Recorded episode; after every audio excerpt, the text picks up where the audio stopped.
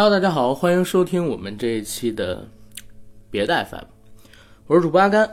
今天呢，要跟大家聊一个最近一段时间甚嚣尘上的话题，就是华为。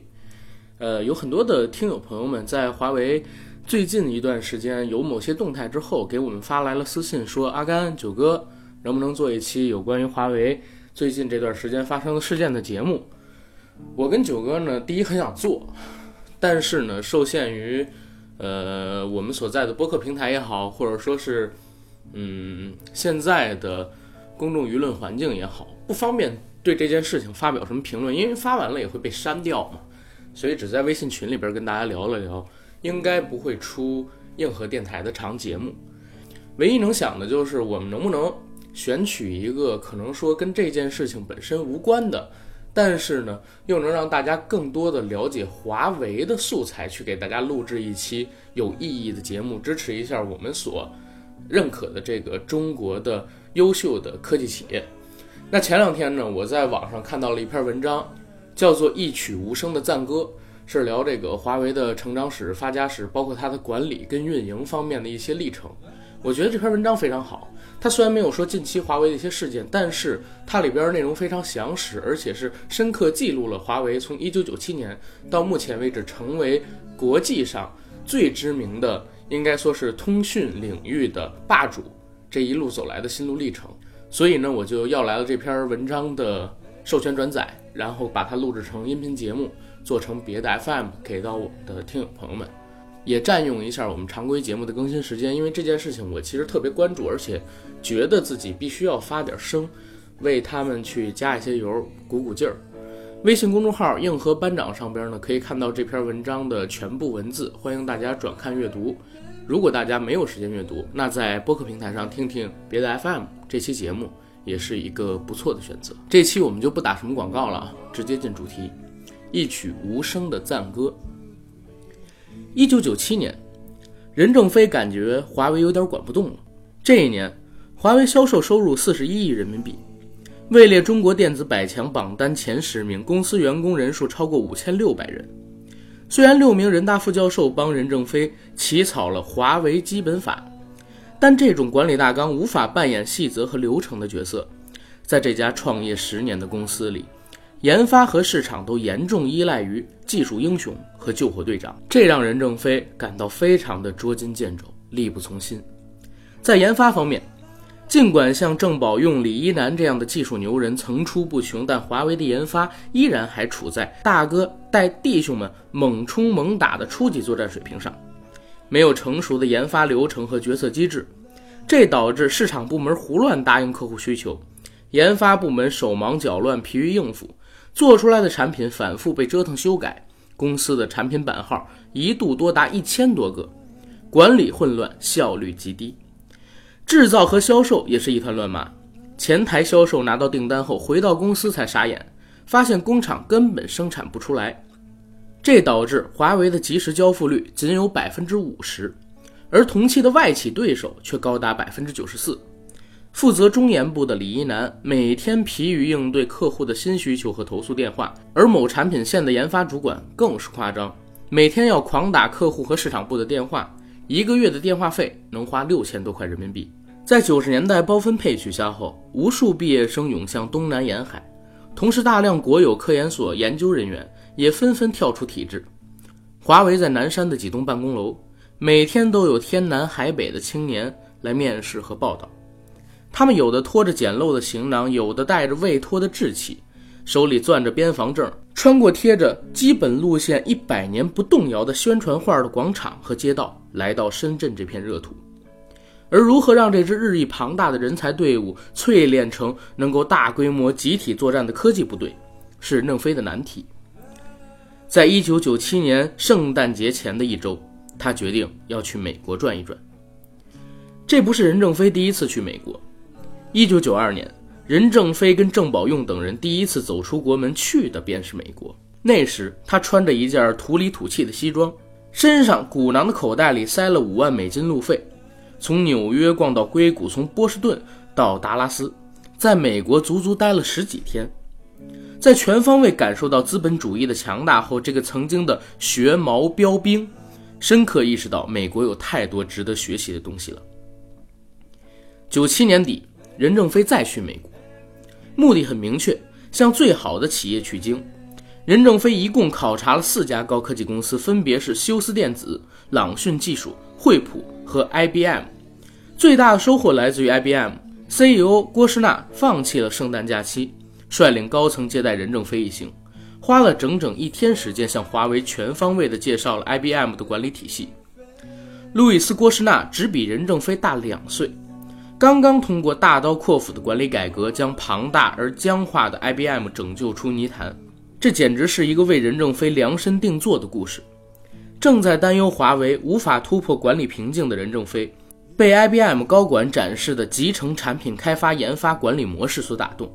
当时就下定决心，无论花多少钱，也要让华为学会这套东西。IBM 的报价也毫不客气，向华为派出七十位顾问，每人每小时收费从三百美元到六百八十美元不等，驻扎五年，手把手教，总账算下了，华为至少要掏二十亿人民币，花二十亿只为上马一套研发管理系统，这无疑颠覆了当时中国企业界的认知。但任正非异常坚持。甚至连还价都省了，反而还反问劝他还价的同事说：“你砍了价，能对项目的风险负责吗？”一九九八年的八月二十九日，任正非召开了动员誓师大会，五十多位西装革履的 IBM 顾问进驻了华为，三百多名业务骨干从研发、市场、生产、财务等部门抽调出来，只为配合杨顾问们的工作。在大会上，任正非宣布。华为要在未来的三到五年集中上马 IPD，也就是我们所说的集成产品开发管理系统等等的八个管理变革项目。他拍着桌子喊道：“谁要是抵触变革，谁就得离开华为。”大会上弥漫着悲壮，多数被抽调出来的骨干升迁发展路线被打断，甚至岗位也被替代。他们心里埋藏着不满。大部分高管看不惯洋人的指指点点，认为他们只会在纸上谈兵；而人数众多的基层员工也有怨气，他们的考核和工作量都增加了不少。这家创业十年的公司已经有了小圈子和自己的山头，他们像一堵砌墙，阻挡着任何的变化。这场任正非孤注一掷发动的战争，在一九九八年那个时间点上，没有任何人能预知到结果。十年动乱时的任正非。因为父亲而受到牵连，基本上跟立功受奖绝缘。所获为数不多的荣誉中，有一个叫做“学习毛主席著作标兵”。这个充满着历史灰尘感的荣誉，极少被任正非本人提起，却能在他几乎所有的讲话中找到踪迹。甚至很多讲话的标题，如“华为的红旗还能打多久”，都带着强烈的毛式风格。而在他自己发表的各类文章里，也呈现出一种强烈的混搭感，既有 IPD、ISC、LTE、4G、5G 等英文术语，也有攻山头、前线后方、到农村中去等革命词汇。因此，他懂得如何使用三号人物来制衡二号人物，如何用自我批评来压制干部的野心，如何用轮岗制来瓦解地方主义。如何用五马进京的方式来防止诸侯做大？这些手段对熟读四卷《毛选》的任正非来说不难领悟。很多出生在四十年代到六十年代的企业家，毛的著作就是他们对外战略和对内权术的启蒙教科书。从宗庆后到史玉柱，任正非并不是唯一一个。但在察觉到华为的危机之后，任正非放弃了传统中国企业家渐进式改良和一角式裱糊的方法，他决定直接对体制动刀，拜当时管理最先进的公司为师，让华为彻底成为一家现代化公司。当然，在完成这个目标前，他需要用他至高无上的创始人的地位，借助专制的铁腕，把华为推向现代化的轨道。这看起来似乎很分裂。但在历史中却俯仰皆是。华为当时的研发管理体系是元老郑宝用设计的三驾马车架构，战略规划办负责做什么产品，中研部负责把产品做出来，中试部负责测试反馈产品好还是不好。这套体系在早期运转效率很高，只要战略方向豪赌成功，就能够迅速搞出产品投向市场。华为早期每年翻一倍的崛起，靠的就是这套简单粗糙的体系。但一九九七年前后，华为在 CT 二也就是俗称大哥大和 DECT 一种企业内部的通信技术两个产品上的失败，让任正非意识到了自己的制度出了问题。这种敏锐并非人人都有。一个可类比的事情是，在华为已经决定上买 IPD 的时候。中兴通讯才刚刚在九八年一月份将研发体系打造成了类似三驾马车的架构，这两家公司未来的巨大差距似乎在那个时候就已经埋下了。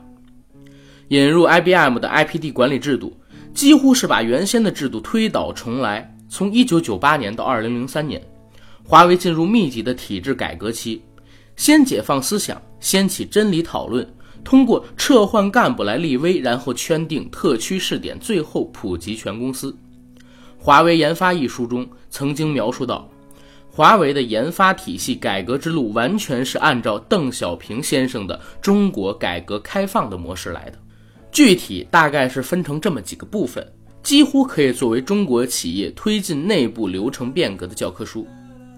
第一，解放思想。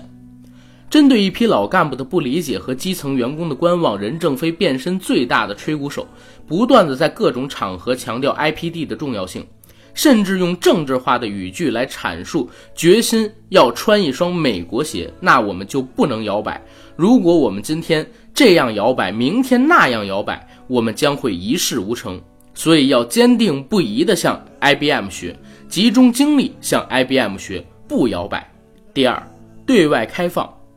一九九八年到二零零三年的华为是极为开放的华为，对顾问 IBM 彻底敞开了大门。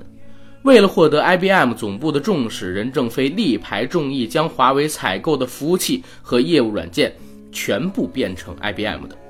他甚至腾出半层写字楼，装修成美式风格，有咖啡机、冰箱、微波炉等等等等，连厕所也从蹲位换成了马桶。确保杨顾问吃喝拉撒都能感到宾至如归。第三，改革立威。任正非深谙政治路线确定之后，干部就是决定的因素的道理，所以他有意识地用雷霆手段来立威。有位产品部总工程师加入 IPD 项目组后，发现工作量很大，怕影响自己的业绩和晋升而提出离开。IBM 顾问告到上面。公司马上对这位总工程师进行了降级处理，以儆效尤。到后来，甚至连消极配合 IPD 改革的，都会在考核中被扣分。第四，特区试点，IPD 是一种跨部门合作的体系，在产品立项阶段便将研发、市场、采购、制造、财务等部门粘合在一起，避免了研发部门单打独斗的情况。对理解华为为什么这么牛逼非常重要。在 IBM 顾问的指导下，华为挑了三个产品线来做试点。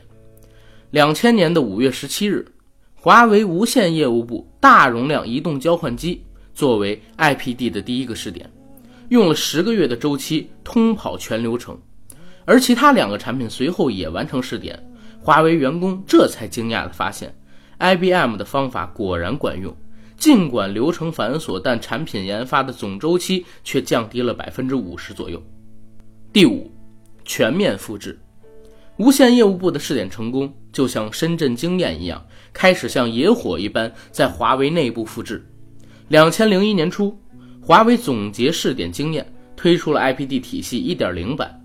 到二零零二年，便有百分之五十的项目纳入 IPD 体系。后面，华为又推出了二点零版和三点零版。到了二零零三年底，几乎百分之一百的项目都采用了 IPD 体系。经过五年的自我革命，整个公司的研发体系已经脱胎换骨。而这次变革的动机呢，被华为的老员工编成了一个段子：一九九七年底，任正非换了一辆宝马七三零，开车去兜风，路上遇到 IBM 老板郭士纳，任正非冲他大喊：“开过宝马吗？”郭士纳不理会。兜了一圈，又遇到郭士纳，再喊：“开过宝马吗？”第三次遇到又喊，郭士纳反问：“你嘚瑟个屁呀！”任正非焦急地说：“不不不，我是想问这宝马的刹车在哪儿？”这个段子啊，纯属杜撰，但却折射了一个道理：IPD 系统及后续的供应链、人力、财务等系统的落地，让任正非掌握了驾驭巨型战车的能力，也让华为拥有了能成长成全球级企业的制度框架。一九九八年之后。这些平素不为人所知的制度改革，才是华为能够攻城略地、战无不胜的关键，而不是技术英雄、加班文化和深夜排队打车的人事朴素。但在1998到2003年里，制度改革的好处尚停留在杨顾问的 PPT 里，而公司之外的通信江湖早已群狼环伺、烽火通天。这段时间的华为和任正非本人。正在挨过最艰难的冬天。二零零三年，华为员工范思勇乘飞机来到非洲国家布隆迪，震惊地发现机场海关空无一人。出来后才意识到，这个国家刚刚打起内战来了。当天晚上，他躲在酒店的厕所里，伴着窗外的隆隆炮声睡了这么一夜。范思勇的经历是当时几千名华为海外员工的缩影。这些奔赴海外的中国人，对手除了难缠的当地客户和强大的西方同行之外，还有南美湿热的雨林、非洲崎岖的山路、中东干燥的风沙、暴徒劫匪的匕首和恐怖分子的炸弹。在中国2001年加入 WTO 成为世界工厂的同时，华为派遣大量工程师和销售代表奔赴全球各地，艰难地开拓起了自己的业务。华为之所以在这个时候出海寻找机会，跟国内市场连遭失利不无关系。一九九八年到二零零二年，是中国通信市场竞争最激烈的一段时间。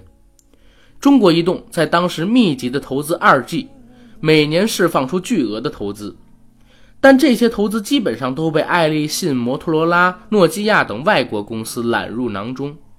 华为在一九九八年已经研发出自己的二 G 产品。但不够成熟，始终无法打入重点的市场。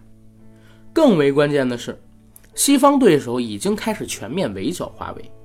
他们吸取固网电话市场被巨大中华打败的教训，只要华为和中兴研发出某款产品，他们就会联合进行大幅度降价，来阻挡两家公司拿单。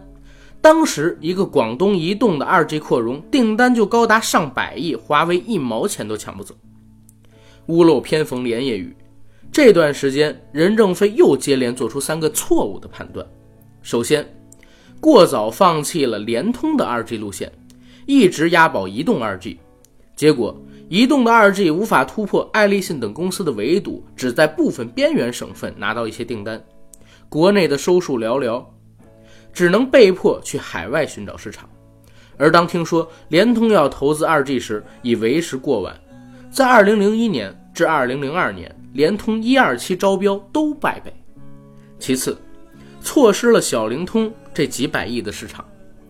任正非对小灵通一直很鄙视，忽略了当时中国电信想通过小灵通的技术曲线进入移动市场的热切渴望，亲自否决了小灵通项目，导致对手方公司异军突起，风光无限。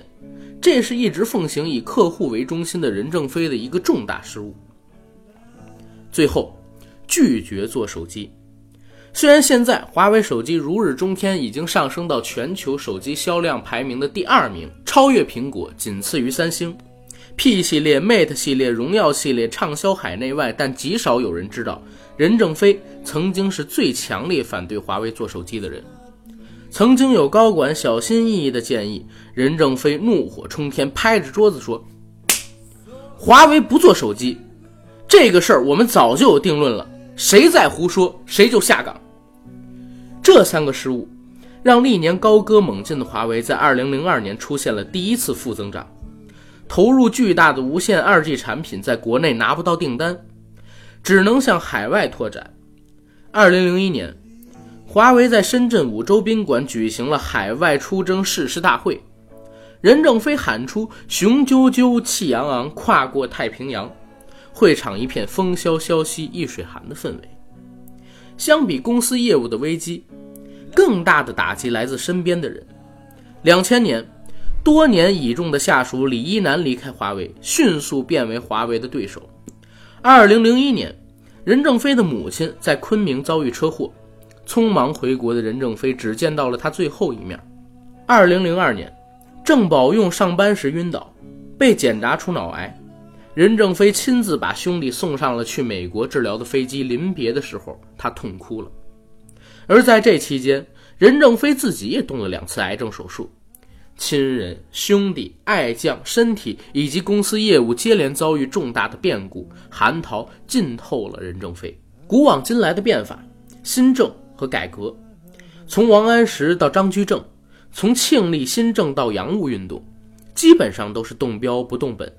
内务变革如此之难，因为它意味着重新分配利益，固化的山头和圈子不愿意放弃既得利益，会千方百计的阻挠。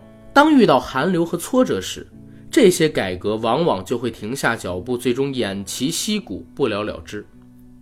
但华为的改革没有停下脚步，反而在逐步加速。在研发体制改革如火如荼进行的同时，华为的供应链系统在元老郭平的领导下。实施了 IBM 先进的集成供应链系统，重构了订单、采购、制造、物流、交付等一系列流程。变革完成后，华为的库存周转率大幅提高，订单履行周期缩短了近百分之五十。而接连决策失误的任正非也意识到自己的专制已经成为了管理的障碍。二零零三年，五十九岁的他决定不再练拳，在美式咨询公司的帮助下。引入了经营管理团队系统，从大权独揽到变成八位高管集体决策。任正非坚持不当主席，由八名成员轮流担当。到了二零零一年，华为更进一步实行轮值 CEO 制度，进一步分散权力。这场寒潮的最后一场雪，在二零零三年初如约而至。一月二十二日，在距离春节只有九天的这个时间。思科向位于美国德州东部的马歇尔镇联邦法院起诉华为侵犯其知识产权，指控涉及到专利、版权、不正当竞争、商业秘密等二十一项罪名，打响了华为海外出征的第一场遭遇战。多年后，人们会发现，这场遭遇战突如其来的爆发之时，在寒潮中坚定改革的华为早已脱胎换骨。各条战线上的大规模反击已经箭在弦上。二零零三年一月三十日，郭平抵达美国，担任与思科遭遇战的前线总指挥。他们的年夜饭是在宾馆里叫的外卖。郭平在华中理工大学读研的时候，在导师的办公室里第一次见到了深圳的土老板任正非。当时任正非一个人扛了台交换机，千里迢迢来拜访郭平的导师。而1988年加入华为后，郭平就把自己的同学郑宝用给拉到了华为，而郑宝用又把师弟李一男拉进了华为。在这种示范效应下，华中理工大学成为华为最大的人才基地。在郭平带队在美国迎战思科之时，郑宝用正在接受癌症手术，而李一男却成了华为最担忧的本土敌人。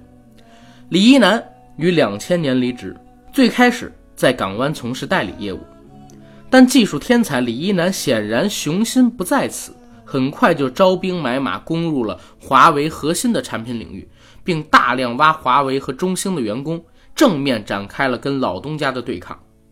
任正非对此耿耿于怀，他后来对李一男和港湾的前华为员工说：“2001 至2002，华为处在内外交困、濒于崩溃的边缘。”你们走的时候，华为是十分虚弱的，内部许多人效仿你们推动公司的分裂，成群结队的在风险投机的推动下，合手偷走公司的技术机密和商业机密，像很光荣的一样。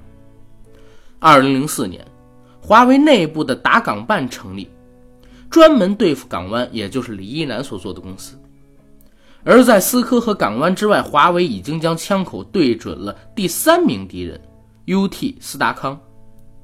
如前文所述，华为在小灵通领域犯下了战略失误，而趁着这个机会崛起的就是 UT 的斯达康。二零零四年，斯达康的巅峰收入超过了二百一十三亿人民币，并投入巨资研发 3G，对华为形成了强大威胁。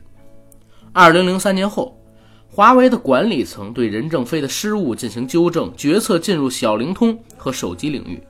被解开锁链的无线和终端部门摩拳擦掌，倒霉的斯达康便成为第一个被记齐的人。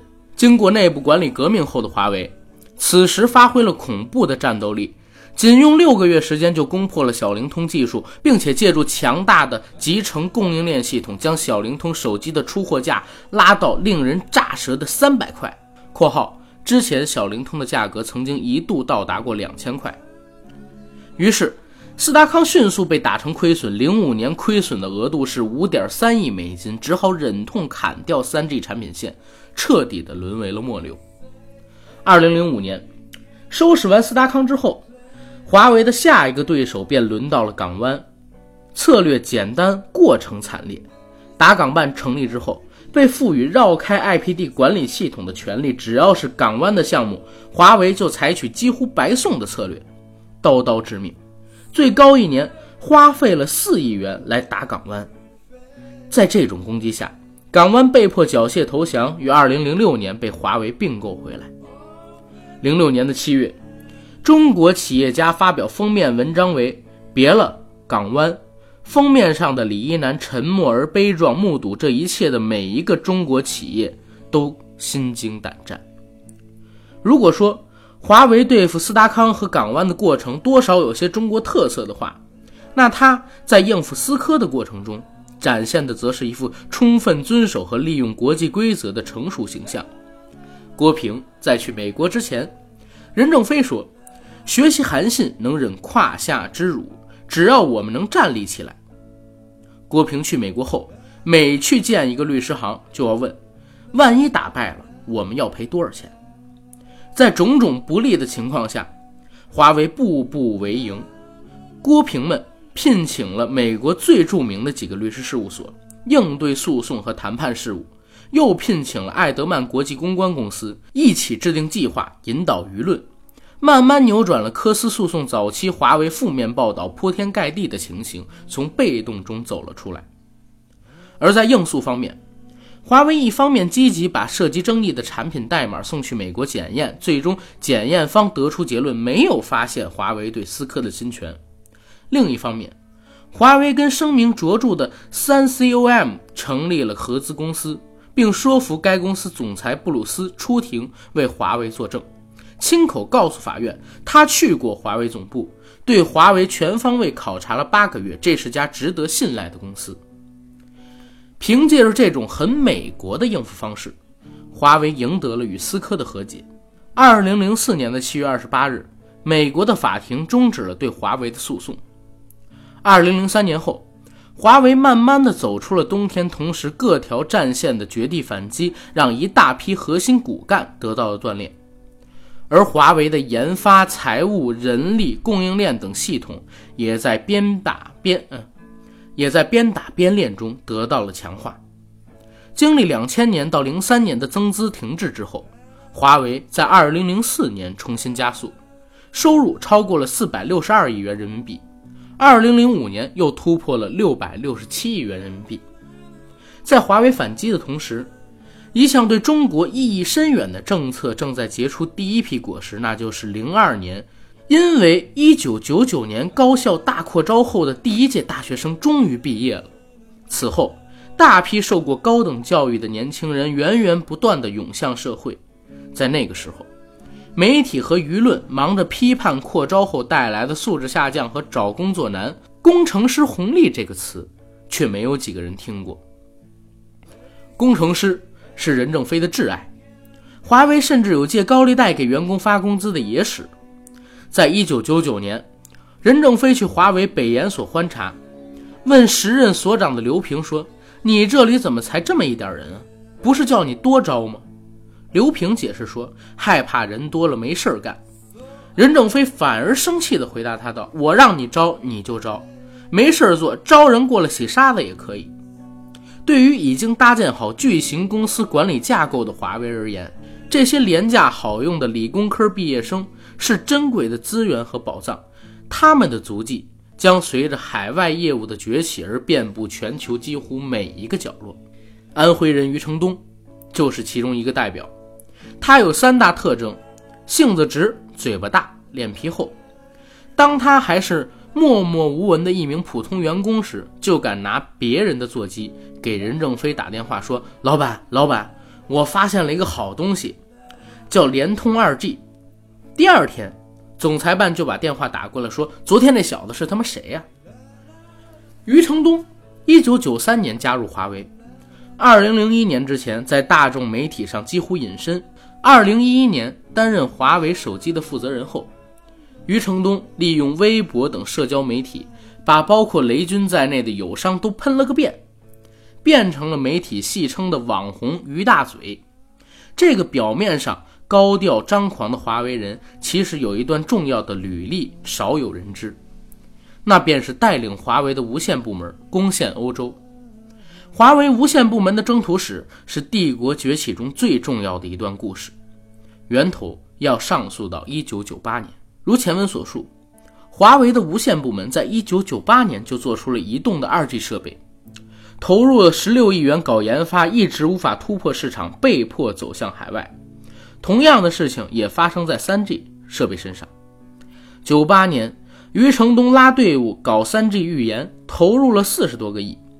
二零零一年产品做出来，但由于国内迟迟不发三 G 的牌照，让华为的无线产品线亏损严重。任正非见到无线产品的负责人时，经常问：“你们什么时候能给我把六十亿拿回来？”无线产品总裁徐直军和三 G 产品总监余承东压力巨大。这种背景下，海外市场成为无线部门的救命稻草。三 G 产品出海第一站选在了香港。为了首战告捷，华为索性做出了一个惊人之举：我们花钱给自己买一个订单。香港。虽然属于弹丸之地，但影响力巨大，能在此立足，标杆意义不言而喻。一家叫做 Sunday 的运营商手上有一张稀缺的 3G 牌照，为了拿到这家公司的 3G 订单，华为做了下面三样事儿：一、借给 Sunday 这家公司五亿港币用来还债；二、借给 Sunday 这家公司八点五九亿港币用来买华为设备；三、斥巨资成为 Sunday 的二股东。就这样，华为拿到了这笔订单，并成功的将其做成标杆性案例，借此向全球客户推广。很快，华为拿到了第二单，阿联酋电信的 3G 网络。随后，第三单、第四单也陆续到来。到了2005年，华为的海外收入超过了50亿美金。尽管和爱立信的差距仍然巨大，却已经属于了同一量级。真正让华为获得蜕变的。是一款叫做 Single RAN 的产品，这是整个华为研发历史上的传奇作品。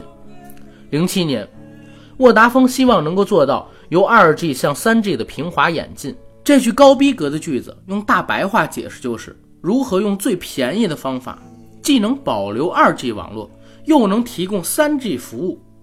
这里面涉及到的多载波技术非常难以实现，但最后余承东顶住压力拍板说。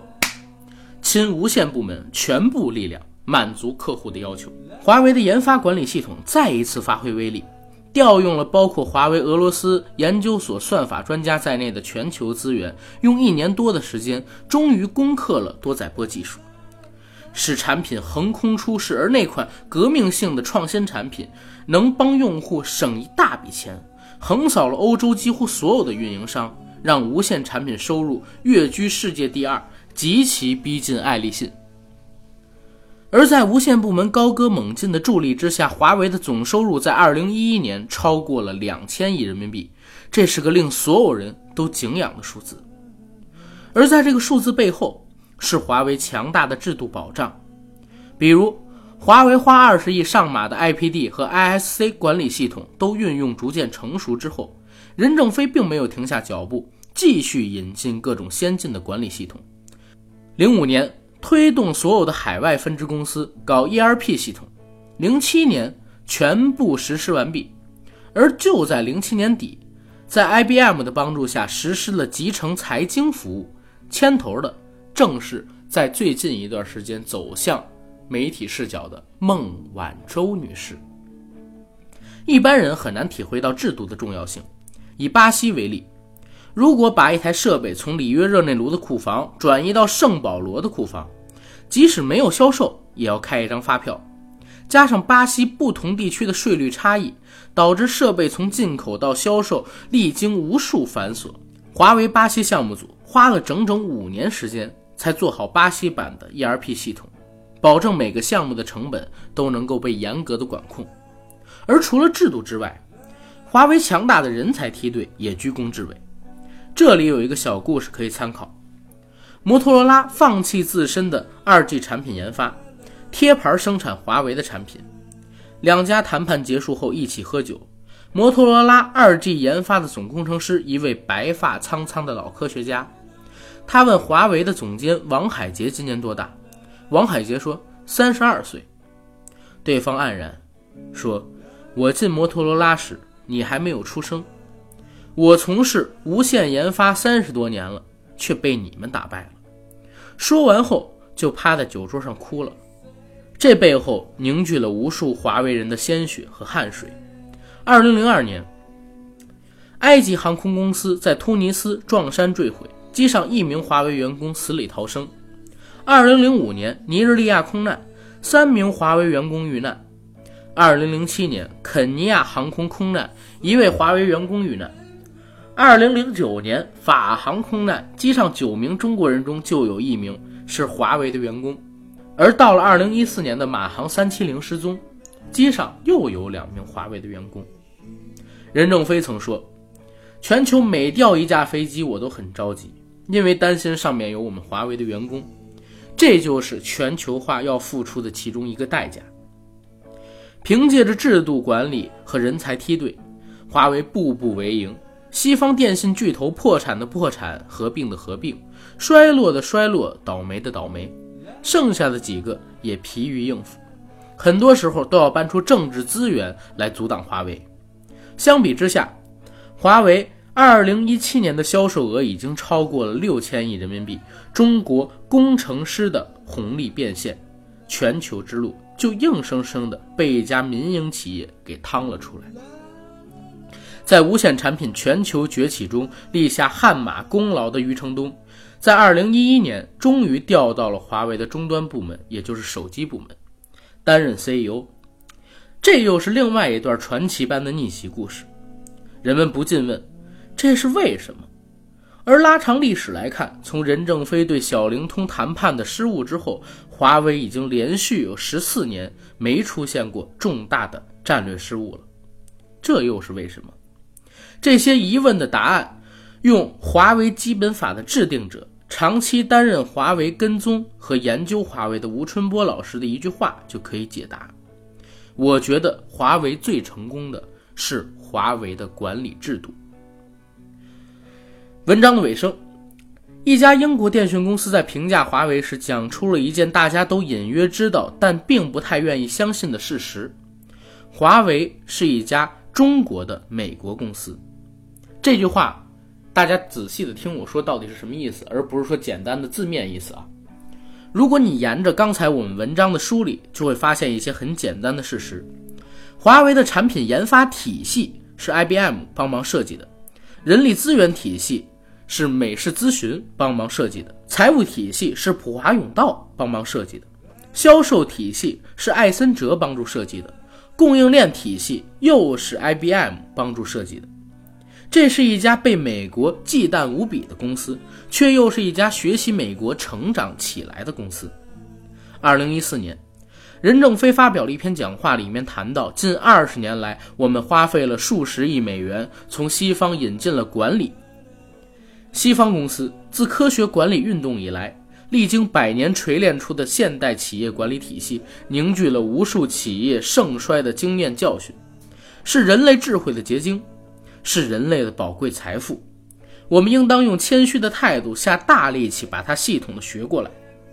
一直在向西方学习最先进、最卓越的东西，这是华为被围堵的同时保持冷静和克制的最根本原因。学会你，超过你，才是真的赢你。曾经有位科技公司的老板感慨：华为公司的一百位研发人员可以创造十六亿元的产值，而在他们公司，一百位研发人员一年可能创造不到一亿元的产值。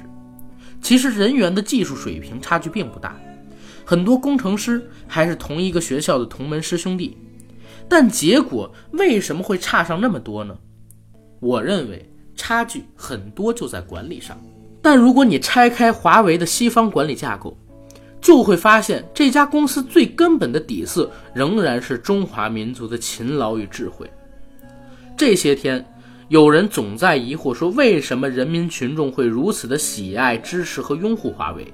原因很简单，老百姓可能不懂二 G，也不懂什么是先进的管理技术，但他们知道华为的成就是我们民族最好的东西之一，代表着中国人的勤劳、汗水和智慧。如果有人指着他的鼻子说你是靠盗窃发展到今天，这无疑是在侮辱我们每一个人。华为的成功是用实践告诉我们，中国庞大的工程师队伍在最先进的管理制度保障下，能够焕发出强大的生命力。这种生命力会抹平一切关于人种、民族、文化差距的谬论，让中国的产业可以真正屹立于强者之林。这三十年的实践，华为在中国人到底行不行这个问题上率先交卷了。这是一曲无声的赞歌。慷慨地对待每一个奋斗的个体，用科学的制度释放他们的生命力，那这样中国人就会不断创造出奇迹。一个公司如此，一个国家也如此。OK，呃，那今天我们这篇文章呢，其实就可以说到这儿了。大家可以移步到公众号“硬核班长”上去观看这篇文章。嗯，我们下期再见。